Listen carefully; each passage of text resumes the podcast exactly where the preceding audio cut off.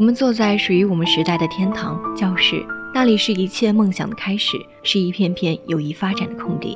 它具有得天独厚的基础，它拥有我们年轻的各种复杂交替的经历，它让我们明白，我们都很年轻，我们都在奋斗。这个世界有很多的人，有很多的事，有很多的感动，有很多的苦。你已经踏上了一条征程，你需要去远方，你需要去实现你的梦想，你需要去寻找。你要去寻找属于这个世界的好人，生活过得有风有雨，有甜有苦有辣，你开始会感受到磨砺和艰辛。越来越多的人在人群里淹没，越来越多的事在你身边困扰。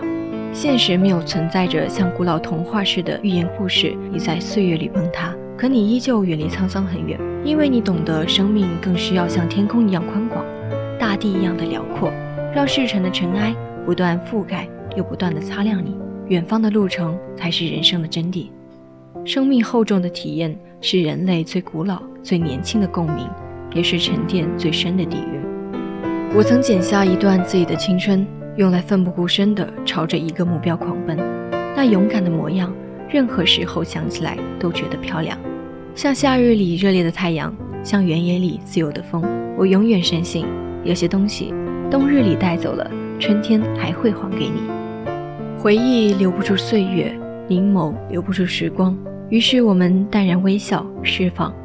仍记得自己在准备中考时的那段时间，每个人心中都藏着自己一个小小的梦。我要考上某个重点高中，我也一样为着心中的梦默默努力着。那时，每天课桌上都被铺天盖地的学习资料铺满，我像消灭敌人一样与他们战斗不息。可是天气会有阴晴，月亮有圆缺，我的追梦的决心。竟然也有了懈怠。突然有一天，我在发下来的作业里发现了一张纸条，是感到累了吗？我知道，现在你的压力很大，甚至没有时间去痛快地呼吸新鲜的空气，是吗？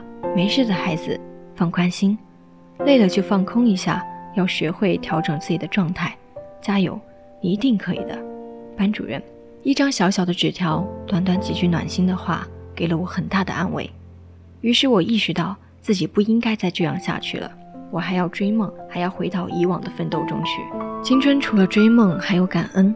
我的家庭条件并不是很好，父母都是体力劳动者，挣的钱刚够日常所需，但是父母还是尽他们所能，把好的东西都给我。有时候爸爸会问我，觉得他们给不了我们别的同事那样好的生活，觉得是不是很难过？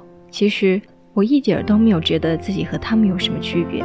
他们虽然给不了我太多的物质生活，但是他们给了我这个世界上最浓最深的爱，那是我们家庭的精神支柱。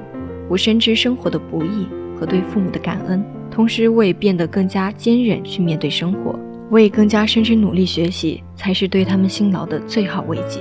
我坚信这个世界上没有任何一种所谓的幸运，都不是用阿拉丁神灯擦出来的，而是日复一日的努力，坚定不移的向前，聚沙成塔。集业成裘，知识如此，努力亦是如此。大学，一个期待已久的地方，心里与家人分离的不舍，也难以掩饰对大学生活的向往与期待。我清楚的知道，青春的奋斗和追梦远远没有停止。